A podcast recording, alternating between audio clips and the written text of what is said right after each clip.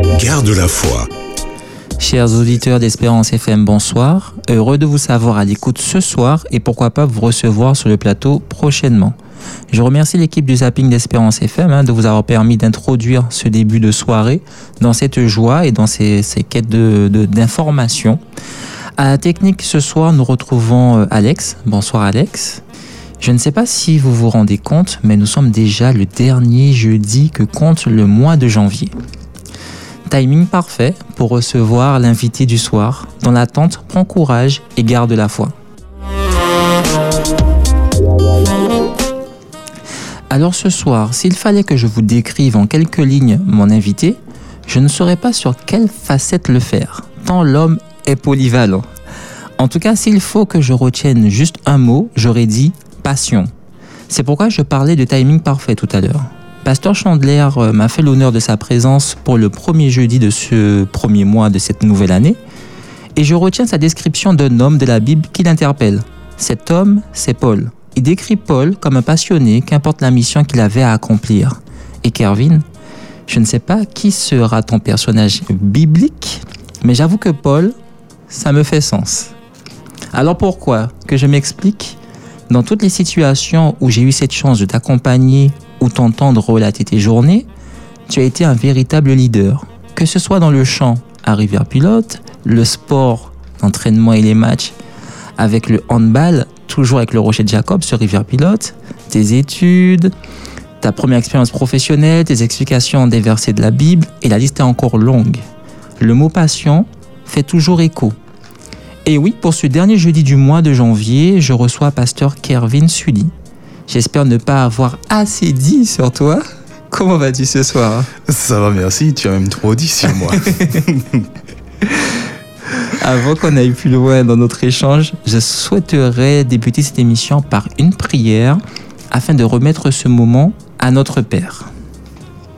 Nous prions donc.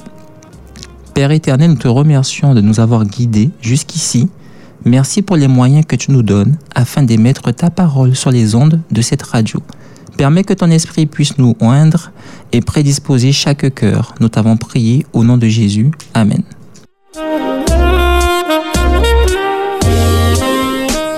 Alors avant de faire cette méditation, je tiens à m'excuser puisque le podcast de l'émission de la semaine dernière rencontre une quelconque anomalie. Donc j'ai eu quelques retours. Donc normalement notre, nos équipes travaillent euh, d'arrache-pied hein, pour que vous puissiez avoir la chance d'écouter l'émission du 19 hein, qui était avec euh, Frédéric.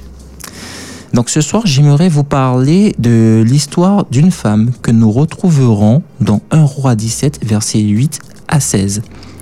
Il s'agit de la veuve de Sarepta. Le prophète Élie sort d'une mise au vert où il a été nourri par des corbeaux envoyé par Dieu. La sécheresse ayant sévi, selon la parole de Dieu, le torrent qui abreuvait Élie se retrouva également à sec, car il n'était point tombé de pluie dans le pays. Et là, Dieu décide de passer à l'action en s'adressant à Élie.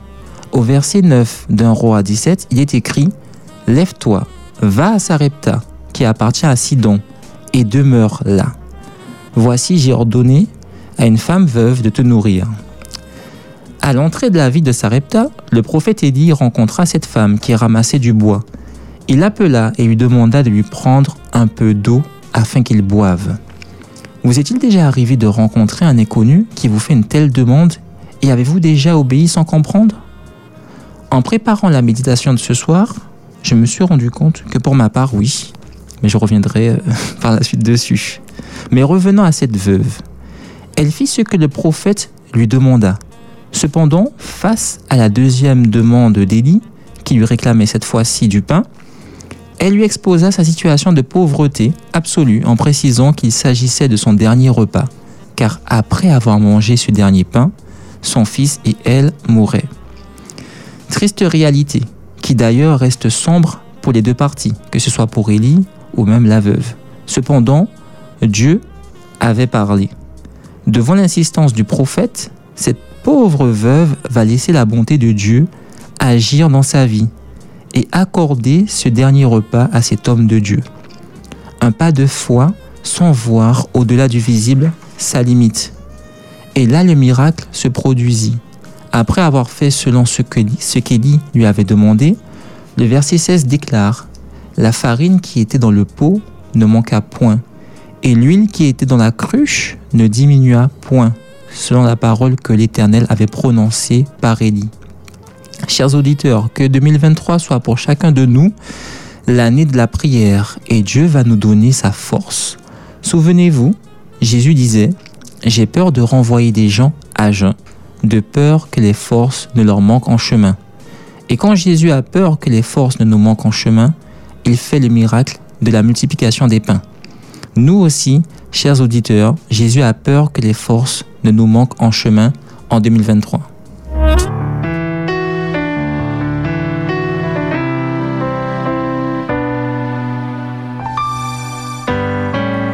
Au pays de Sarepta, la famine sévissait. Elle ramassait du bois pour préparer son souper.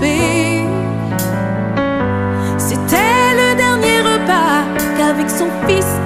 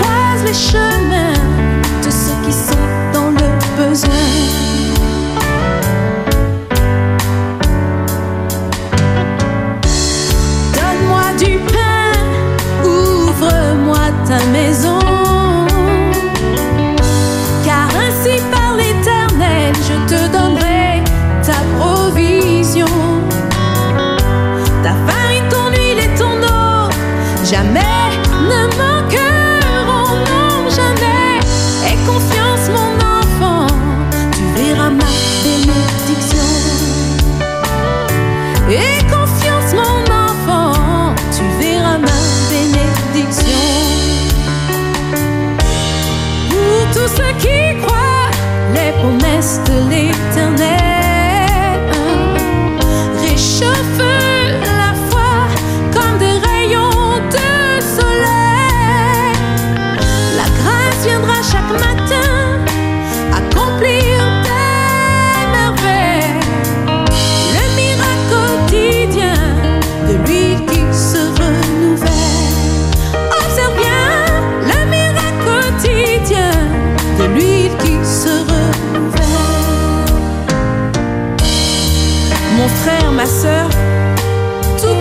veuve à Sarepta, il se peut que l'Éternel attende parfois la dernière poignée de farine, le dernier verre d'huile pour pouvoir intervenir et faire un miracle dans ta vie. Mais même s'il tarde, attends-le car il viendra certainement et la promesse ne trompe pas.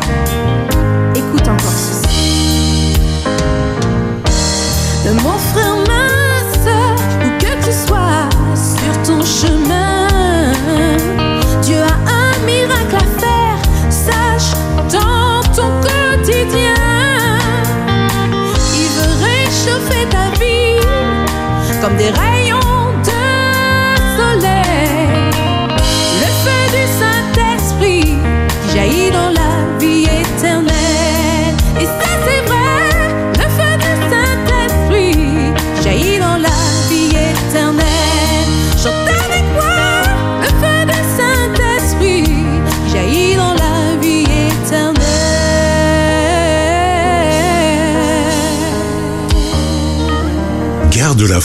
Sur Espérance FM avec Xavier.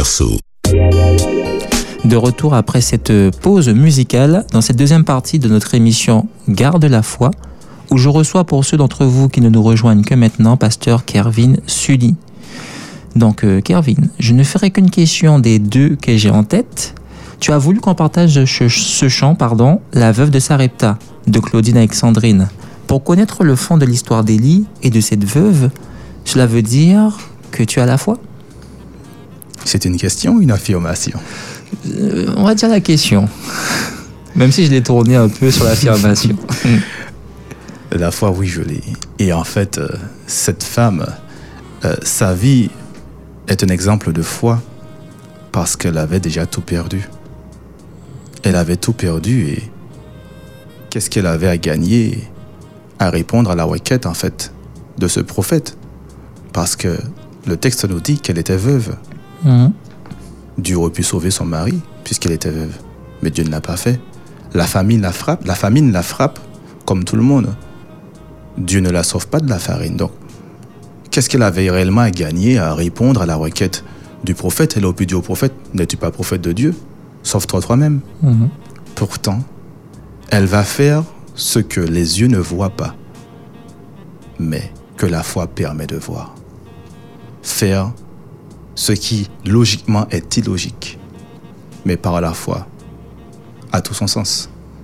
Et euh, toutes ces histoires dans la Bible et dont celle-ci euh, ne sont que des nourritures pour ma foi.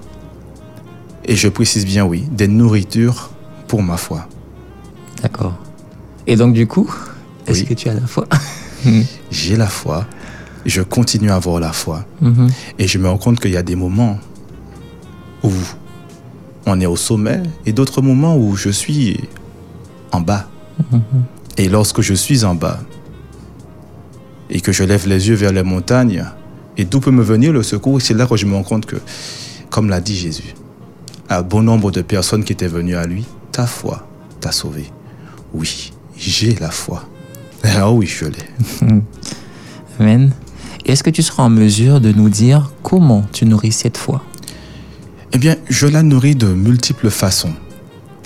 Par certains messages que j'écoute, certaines lectures que je fais, mais également en analysant euh, des choses que je vois, que j'entends, parfois même des artistes euh, qui ne partagent pas forcément la vision chrétienne, mais à travers leurs paroles ou des, des- textes que je vois, je me mets en mode réflexion, en méditation, et je réfléchis sur un texte, une histoire, et je cherche le lien que je peux trouver entre qu'est-ce que Dieu peut vouloir me dire, ou qu'est-ce que je peux tirer comme leçon dans cette histoire, dans cette situation, dans cet élément-là. En fait, j'essaie de m'inspirer de, de tout ce que je vois, de tout ce que j'entends, et qu'est-ce que je peux tirer de bon dedans?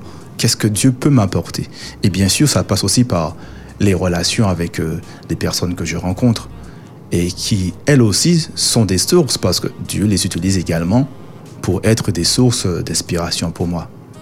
D'accord. Tu as parlé d'artistes justement euh, qui ne partagent pas forcément la même euh, conviction euh, que nous. Est-ce que tu as un exemple? Je, je- je- je dirais que j'ai bon nombre d'exemples. Mhm. Et pourquoi? Parce que la Bible est claire. Dieu fait pleuvoir sur le bon comme sur le mauvais. Mhm. La Bible est le livre par excellence qui nous montre que la bonté de Dieu n'a pas de limite, n'a pas d'appartenance à un, groupe bien spécifique. Dieu aime l'humanité. Et je crois que Dieu se révèle à tous les individus. Maintenant, libre à eux d'accepter. Si je peux prendre un exemple, c'est un artiste que bon nombre de personnes connaissent en Martinique, qui il y a de cela quelques années, à travers son chant, Tiemberet Pamoli, Mhm. c'est une expression créole que nous connaissons tous, ou qui invite chacun, malgré les difficultés, à ne pas abandonner. Et cette expression Tchéberet Pamoli que cet artiste a utilisée dans, son chant me rappelle ce texte de la Bible où Jésus dit qu'il a vaincu. Et comme il a vaincu, nous aussi nous sommes vainqueurs. Donc qui nous m'encourage à ne pas baisser les bras. Parce qu'en réalité, quand, cet artiste m'invite, puisqu'il s'adresse à toutes les tranches de la société, quand il m'invite à Tchembiraid, à ne pas abandonner, cela sous-entend que je passe par une, une crise, une situation compliquée. Mais j'entends une parole d'encouragement, une parole de quelqu'un qui s'intéresse à ma personne, Mhm. à ma situation, et qui m'invite à ne pas faire le mauvais choix, mais à me relever. Et encore une fois, mais ces paroles d'évangile, ces paroles d'évangile, ne perds pas courage. J'ai vaincu le monde. Donc, et c'est en ce sens que, que je dis en fin de compte, euh, je m'inspire de ce que je vois, de ce que j'entends, des relations, où, et à travers toutes ces choses, qu'est-ce que je peux apprendre qui servira à nourrir ma foi et qui me permet également à travers mes interventions et mes relations euh, présenter le Christ qui sauve et qui veut sauver l'humanité. Fortifie-toi et que ton cœur s'affermisse. Tout à fait. Est-ce que ton cœur peut s'affermir, en tout cas ta foi, en communauté ou en solo, seul? Elle a besoin des deux.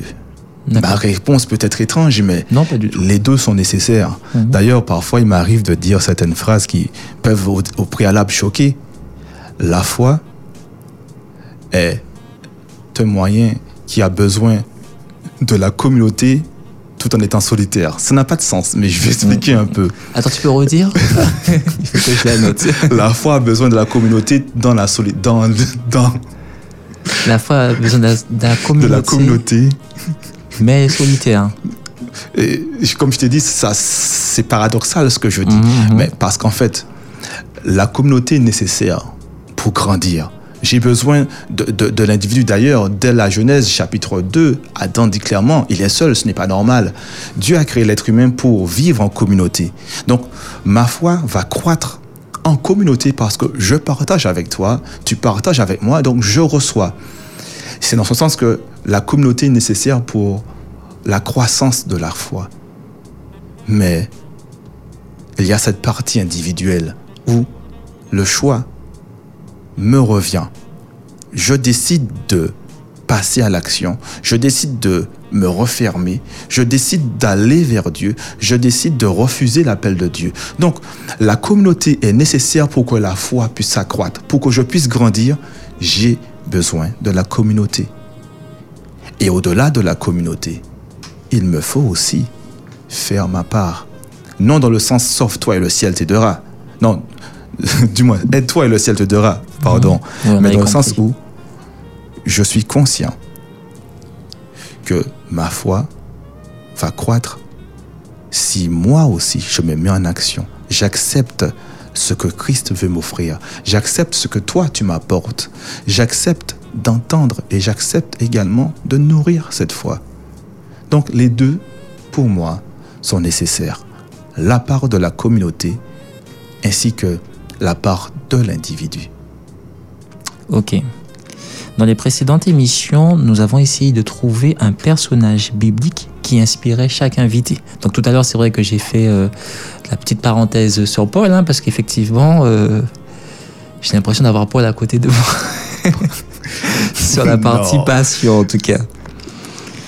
En tout cas, pour son histoire, par son histoire, sa détermination, euh, on cherche un personnage biblique qui te fait écho. Et le personnage que tu aurais choisi, toi, ce serait, euh, ce serait qui? En fait, quand tu m'as posé la question, j'ai eu du mal à trouver. Mhm. Parce que souvent, les fois, on dit si on pouvait rencontrer quelqu'un ou si on aimerait être quelqu'un dans la Bible, qui ce serait? Et ma réponse, ce serait moi-même. Parce que Dans quel Euh, verset tu trouves? Non, ce, ce- ce- ce- ce personnage n'existait pas dans la Bible. Il n'existe pas. Euh, euh, je réponds rapidement et, et- et je, et je- je viens à ta question. Moi-même, dans le sens où je crois que la vie de chacun est un exemple de foi, est un message. Et à travers ce que j'ai déjà vécu, ce que je vis, je vois Christ qui agit dans ma vie. Allez. Et donc, pour revenir à la question initiale, il y a beaucoup de personnages. Parce qu'en fait, selon les phases par lesquelles je passe dans mon processus, mon parcours et ma croissance, Mhm. il y a des individus, des histoires d'individus qui vont m'attirer plus que d'autres. Et euh, si je devais m'arrêter sur un aujourd'hui, ce serait Joseph. Joseph, fils de Jacob, mais pas la partie euh, Joseph devenu gouverneur d'Égypte, Joseph le chouchou de papa ou Joseph le détesté des frères. Non, plutôt Joseph euh, qui passe par ce que tout le monde d'une certaine façon passe, c'est-à-dire les trahisons, les mensonges, les déchirements, les traumatismes émotionnels, relationnels et même spirituels, le sentiment de l'abandon et même la remise en question, est-ce que Dieu est vraiment là Mhm. avec moi? Est-ce que Dieu ne m'a pas oublié? Parce que lorsque je m'arrête sur son histoire, et spécifiquement dans Genèse 41, les versets euh, 31 et 32, euh, dans ces deux versets, il est fait référence où Joseph a deux fils. Le premier, il appelle Manassé, qui signifie oublier, parce qu'il dit que Dieu m'a fait oublier, et j'insiste sur cette dernière partie, toute ma peine et toute la maison de mon Père. Cette phrase, si l'on prête attention à ce qu'il dit, il est en train de dire qu'il a excessivement souffert. Dieu m'a fait oublier toutes mes peines et toute la maison de mon Père. Il est un étranger dans un pays qui n'est pas le sien. Il est déporté. Il n'est rien en fin de compte. Et à la naissance de ce fils Manassé, il voit que Dieu ne l'a pas oublié, mais Dieu lui offre maintenant une perspective d'avenir à travers Manassé. Il n'a pas été oublié. Je peux en sous-entendre par là que il a cru qu'il était oublié. Il n'était rien qu'un étranger dans un pays qui n'était pas le sien. Et le verset suivant, quand il a son deuxième fils, euh, toujours dans Genèse 41, là le verset 32, il va appeler son deuxième fils Éphraïm, qui signifie fécondité, car Dieu m'a rendu fécond dans mon pays d'affliction. Donc dans ce pays de misère, Dieu l'a rendu fécond. Et à travers ces deux versets, encore une fois, quand je prête attention, il révèle chez lui une souffrance extrême qu'il a vécue, un traumatisme, la trahison de ses frères, l'épouse de son maître qu'il a accusé d'un crime odieux, en prison, on l'a oublié, et, je passe tout ce qu'il a vécu. Il y a de quoi être extrêmement traumatisé et ne même plus lever la tête et dire à Dieu, Seigneur, sauve-moi, parce que à quoi bon encore se relever après avoir vécu tout cela? Mais à travers la naissance de ses deux fils, il voit, lui, bénédiction, il voit, lui, perspective d'avenir, il voit la manifestation de Dieu qui, dans son malheur, dans sa situation critique, Dieu ne l'a pas oublié. Et oui, je prends ce personnage Joseph parce que je suis déjà passé par là et je pense que ceux qui écoutent aussi, soit, sont déjà passés par là, ou passent par des situations où, en fait, le, le seul sentiment qui, qui émerge, c'est la solitude. Euh, même en compagnie d'autres personnes, nul ne comprend ce qu'on vit. Nul n'entend que ma souffrance me surpasse. Je me noie dans ma solitude, dans mon chagrin et j'ai même parfois l'impression que Dieu m'a oublié. Et à quoi bon? À quoi bon continuer lorsque le malheur succède au malheur? Et succède encore au malheur À quoi bon? Mais je me rends compte que d'autres aussi sont passés par là. Mhm. tout à fait. Joseph est passé par là. Et à la fin, Dieu lui a révélé, Joseph, je ne t'ai jamais oublié. Je te bénis dans ta solitude, dans ta misère, et je t'offre le réconfort parce que je ne t'ai jamais oublié. Donc oui, cette histoire de Joseph, elle me parle, elle me Mhm. touche, elle me parle, mais personnellement. C'est ça. Et si- s'il y avait au moins la vidéo, les auditeurs auraient pu voir euh, l'expression de ton visage, parce que moi-même j'étais un peu ému en, en te regardant, parce qu'on ressent effectivement euh, que, que tu as à dire. Et du coup, euh, est-ce que tu as un témoignage que tu voudrais partager avec les auditeurs? Un témoignage. Un pasteur qui aurait un témoignage. On s'attend à ce que pasteur qui, qui donne un témoignage et 400 000 personnes ont demandé le baptême après. Bon, on va voir le, le- le standard après. euh, de témoignage. Celui-ci sera peut-être étrange. Euh, il y a de cela quelques années, euh, j'avais un projet de, de devenir propriétaire d'une maison. Euh, puisque avant, tu as parlé un peu de moi au passé, et avant que je ne sois pasteur, j'ai eu plusieurs casquettes, dont euh, agent immobilier. Ouais, je n'ai pas voulu le dire. Et euh, de par mes formations antérieures, et on le sait que ben, l'une des garanties, elle n'est pas 100% garantie, mais être euh, avoir du foncier, euh, c'est une certaine sécurité, à la fois pour soi et également pour sa progéniture, si on en a. Mhm. Et j'a- j'avais ce projet de, de devenir propriétaire. Et j'avais fait appel à, à, je mettrai entre parenthèses, quelqu'un que je pensais être un ami, qui était justement euh, entrepreneur dans le BTP. Et euh, j'ai fait appel à lui, il m'a présenté euh, un projet, le projet qui paraissait euh, très intéressant et, et j'ai embarqué dans ce projet. Donc je me suis investi euh, dedans, au-delà du financier, mais également personnellement parce que j'y ai cru. Et euh, pour faire court, la banque a dit non. Et lorsque la banque a dit non, ce- c'est mon rêve, mon désir qui s'est effondré. Et euh, j'avoue que je l'ai mal pris. Et j'ai demandé à Dieu, mais pourquoi? Sincèrement, je n'ai pas compris. Et euh, j'ai eu du mal à avaler la pilule. Même avec de l'eau, euh, la pilule ne passait pas du tout. Et puis, surtout que quand on ne comprend pas pourquoi. Puis, le temps est passé.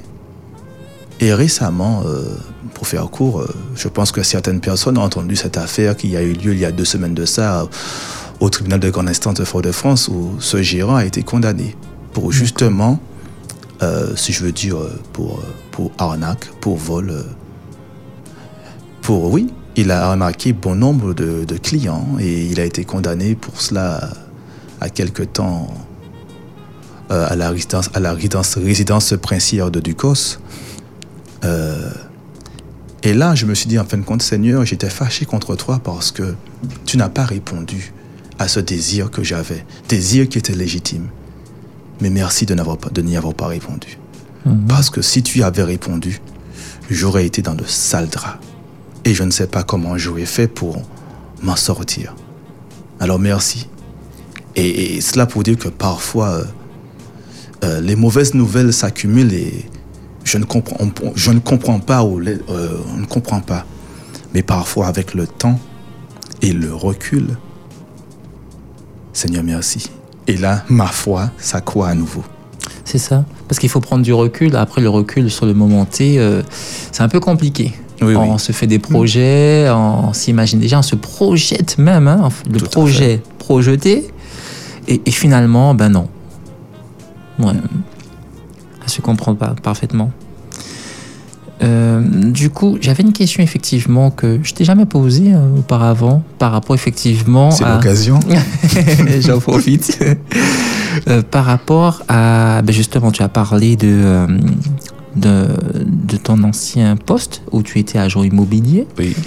Et après, je sais que tu as eu effectivement d'autres expériences. Comment euh, Kervin a fait pour finalement arriver à Kervin aujourd'hui en tant que pasteur? Ah, Qu'est-ce qui s'est passé? Qu'est-ce qui s'est passé? Tu me demandes de te, ré- de te résumer une, une longue histoire en, en quelques minutes. Euh, je vais faire court. Bon, tu as parlé un petit peu de la partie où j'ai arrivé à Pilote, Rocher de Jacob, où effectivement on était actif à l'église. Mhm. Et je dois dire que il y a eu des personnes dans mon parcours arrivé à Pilote qui justement m'ont aidé à, à, à m'investir parce que si je devais, euh, comment dire, si je devais croire en, euh, de ce que Kervin a pu venir, euh, a pu devenir, euh, je n'aurais pas, je n'y aurais pas cru. Donc il y a eu plusieurs processus euh, déjà, à, déjà à l'église de Rivière Pilote où je me suis engagé au JA, aux éclaireurs, euh, chef guide. euh. Donc ça, ça a permis, à, ça m'a aidé dans mon, processus de croissance. Ensuite au niveau des études, euh, la comptabilité, le droit, euh, l'immobilier. euh. donc tous ces éléments ont forgé qui je suis. Et euh, déjà dans l'immobilier, j'ai eu un moment où il y avait une situation critique puisqu'à l'époque j'étais, euh, je m'étais inscrit, j'étais inscrit à, à- au pôle emploi et et euh, encore une fois, c'était une expérience là, au, pôle emploi où euh, je me souviens une fois le le- l'instructeur qui me posait comme question euh, quel est euh, Qu'est-ce qui me motivait? Et je lui ai répondu euh, du tac au tac, euh, la réussite des autres me motive. Il m'a dit que je mentais qu'il est impossible que de voir les autres réussir, réussir puisse me motiver. Je dis, mais au contraire, si les autres réussissent, je suis heureux pour eux et je me dis que si eux, ils le font, moi aussi, je peux y arriver. Euh, mais il ne m'a pas cru. Et moi, de mon côté, je ne, je ne comprenais pas comment il ne pouvait pas croire à ma réponse. Et pour faire court, dans l'immobilier, je me souviens où après quelques jours de formation, euh, le directeur de l'agence était venu voir son collègue, euh, c'était au Gros Morne. Et j'étais avec d'autres cama- d'autres camarades de la formation. Il nous avait demandé est-ce que nous étions prêts. Nous avions dit oui. Il s'est tourné vers son collègue et après de nous dire eh bien, on commence demain. Sauf qu'il faut que j'informe que demain, quand il était venu, il était venu vendredi après-midi. Et il dit euh, nous commençons demain. Sauf que Ok. dans le groupe, je suis le seul adventiste du septième jour. Mhm. Donc, euh, cela résonne dans ma tête, le demain. Donc, je l'interpelle et je lui dis, euh, si nous commençons demain, je ne pourrais pas être aussi parce que je suis adventiste septième jour et le samedi, c'est le- sabbat. Donc, il me regarde et il me dit, euh, nous n'avons jamais eu ce cas, ce, ce cas de figure. Donc, il va se rapprocher du, du- du patron et il reviendra vers moi. Et je pense que je suis sauvé. Moïse sauvé des eaux. Mais il revient vers moi avec une question et quand il m'a posé cette question, euh, mon rythme cardiaque a changé. Il m'a dit, euh, et si le patron dit non, que fais-tu? Et pendant que mon rythme cardiaque changeait, euh, je n'ai pas eu le temps de répondre. C'est son collègue qui lui a dit, il ne viendra pas. Waouh. Et je n'ai jamais oublié cette phrase parce qu'il ne partageait pas ma foi. Mhm. Pourtant, il a répondu à ma place que je ne viendrai pas si le patron disait non. Je n'ai jamais oublié ceci. Donc, pour avancer plus, plus, plus loin, parce que le, le- le temps nous fait défaut, tu me, tu me diras, Pour le moment, nous sommes dans les temps. euh, ce qui a fait que je suis devenu Kevin aujourd'hui. Tu as fait mention de ma pa- pa- passion. J'aime aider. J'aime euh, offrir mon aide quand cela est nécessaire. Et euh, l'une des choses qui m'a vraiment aidé également, c'est depuis quelque temps, euh, depuis deux ans, euh, bientôt trois, je suis une formation actuellement euh, CPE, Clinical Pastoral Education, c'est-à-dire euh, euh, une formation d'aumônier conduite par la division interaméricaine. Et cette formation, je dois dire, euh, m'a permis d'avoir un autre regard, à la fois sur la croissance de l'individu, sa croissance spirituelle, mais également son regard sur la vie, sur les souffrances des individus, sur les crises par lesquelles les individus passent, parce qu'en réalité, nul n'est épargné par les crises et les souffrances. Mhm, Et donc d'avoir un autre regard sur la vie. Et ceci m'a permis d'avoir un autre regard sur moi-même. Et en ayant un autre regard sur moi-même, d'avoir aussi un autre regard sur ce que vivent les autres. Entre l'apparence de l'individu, mais sa vie. Parce que à l'apparence, tout le monde peut paraître beau. Lorsqu'on voit quelqu'un, chacun essaie de, montrer son plus bel aspect. Mais en fait, euh, ce que l'individu vit vraiment, ses douleurs, ses souffrances, ses incompréhensions, et même parfois ses colères cachées contre Dieu qu'elle ne peut révéler. Et donc cette formation est arrivée au bon moment dans ma vie parce que j'étais moi-même en souffrance, moi-même en questionnement et, euh, oui, en très grande souffrance.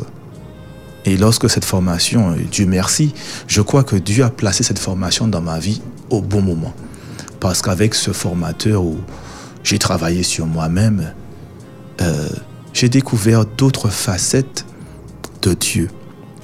Ce Dieu que Jésus révèle dans la Bible, qui ne prête pas attention à l'apparence des gens, qui ne prête pas attention à ce que les autres pensent ou voient de l'individu. Mais je reviens dans l'Ancien Testament où Dieu avait dit à Samuel, Dieu regarde au cœur. Mhm. Dieu regarde au cœur Et nos apparences. et aux apparences. Mhm. Et euh, toutes ces choses m'ont permis d'être Kervin. Et je ne peux pas être Kervin sans oublier également euh, ma famille. Euh, comme tu le sais, je ne suis pas de la Martinique.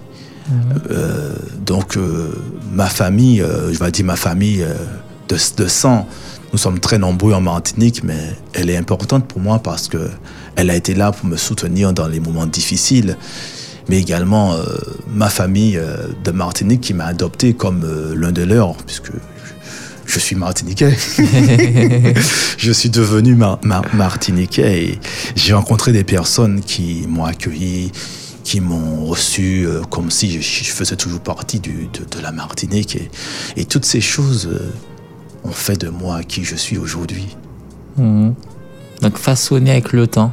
Façonné avec le temps et je crois que je continue à être façonné avec, avec le temps parce que on n'a jamais fini d'apprendre. Et d'ailleurs, une autre facette, je suis actuellement professeur de valeur biblique à Rama.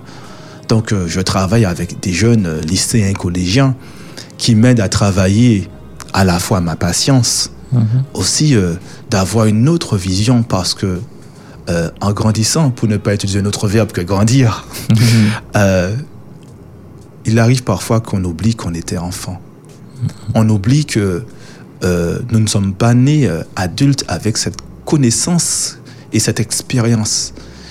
Et travailler avec des jeunes, avec des enfants, nous rappelle que nous aussi, nous faisons des erreurs. Nous aussi, nous sommes imparfaits. Nous aussi, on a besoin d'un tuteur, on a besoin d'un soutien, on a besoin d'une parole encourageante. Et euh, donc oui aussi à Rama avec ses élèves, avec aussi les collègues, mes collègues de Rama. euh, pour moi, lorsque je dis collègues, je fais référence aussi bien aux professeurs, aux employés de bureau, aux techniciens de surface. Ce sont tous mes collègues et toutes mes collègues parce que nous travaillons. Non, nous sommes tous et toutes collègues. Mhm. Donc tout ceci fait partie de, de Kervin. Ok. Donc là, on voit encore le sens de la communauté, Oui. encore une fois. Euh, ben, on arrive progressivement de la fin et comme tu as parlé, tu as fait une, euh, une parenthèse sur Rama, ça aurait été Oui. bien effectivement qu'on puisse écouter euh, une chanson qui, je vais pas dire qui a fait le buzz, Tu peux le dire, tu peux le dire.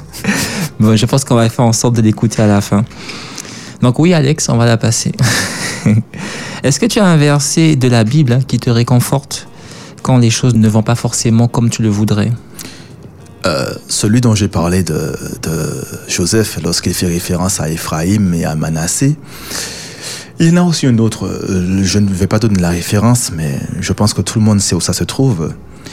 Il s'agit d'un homme qui est sur la croix, qui est sur le point de, de mourir, Mhm. et parmi les dernières paroles, les dernières paroles qu'il va prononcer, il va dire est accompli. Tout est accompli. Et dans le tout, c'est-à-dire tout est accompli. Donc, cette parole me réconforte dans le sens où, quelles que soient les contrées où j'irai, quelles que soient les difficultés que je vais rencontrer, parce que je ne me leurre pas, je n'ai déjà rencontré, je sais que j'en vais en rencontrer d'autres. Mhm. Comment elles seront, je ne sais pas. Est-ce que je vais perdre des plumes? Peut-être. Euh, mais au-delà de toutes ces situations que j'ai rencontrées, que je vais rencontrer, euh, comme Joseph a vécu des trahisons, des sentiments d'abandon, et je sais que dans la vie des êtres, des êtres humains, on va vivre cela. Mais cette parole de Jésus, tout est accompli, me réconforte dans le sens où, au-delà de toutes ces situations qui font mal, qui parfois donnent envie de se renfermer sur soi-même et de ne même plus ouvrir les yeux et lever la tête, le tout est accompli me rappelle que, si je peux le dire en, en créole, ce serait Tilapli. La poussière dit qui savant chayeyi. En d'autres termes, le tout est accompli me rappelle que, quel que soit ce que je vais passer, si je tiens et je ne lâche pas la main de Dieu, j'ai la victoire. Amen. J'ai la victoire. Et dans ce sens, oui, tout est accompli. Même lorsque je n'ai pas encore vu la fin, tout est déjà accompli. Mhm. Donc, euh, on, on arrive hein, au terme de notre échange, du Oui. coup. Et euh, ben, c'est le moment où tu vas adresser, euh, durant quelques minutes, hein, tes encouragements, quelques mots en tout cas d'encouragement aux auditeurs qui nous, ben, qui nous écoutent en ce moment. Quelques mots d'encouragement. Je commencerai par dire, euh, tu n'es pas seul. Tu n'es pas seul. Et ça, quel que soit ce que tu vis, où que tu te trouves, et lorsque personne ne croit en toi, lorsque personne n'ose te regarder, ou lorsqu'on pose les yeux sur toi, c'est ce n'est jamais en bien. Il y a Dieu, lui, qui te connaît, qui n'a jamais baissé les bras en ce qui te concerne, qui ne t'a jamais tourné le dos et il ne le fera jamais parce qu'en fait, il t'aime. Il t'aime. Pas comme euh, le je t'aime que l'être humain sait si facilement prononcer lorsque cela l'arrange et tout d'un coup le lendemain je ne t'aime plus. Vous savez le, le, genre, le genre je t'aime yo-yo émotionnel. Non, ce n'est pas ce je t'aime de Dieu. Le je t'aime de Dieu inconditionnel, même lorsque tu lui tournes le dos ou lorsque tu le rejettes, il t'aime quand même.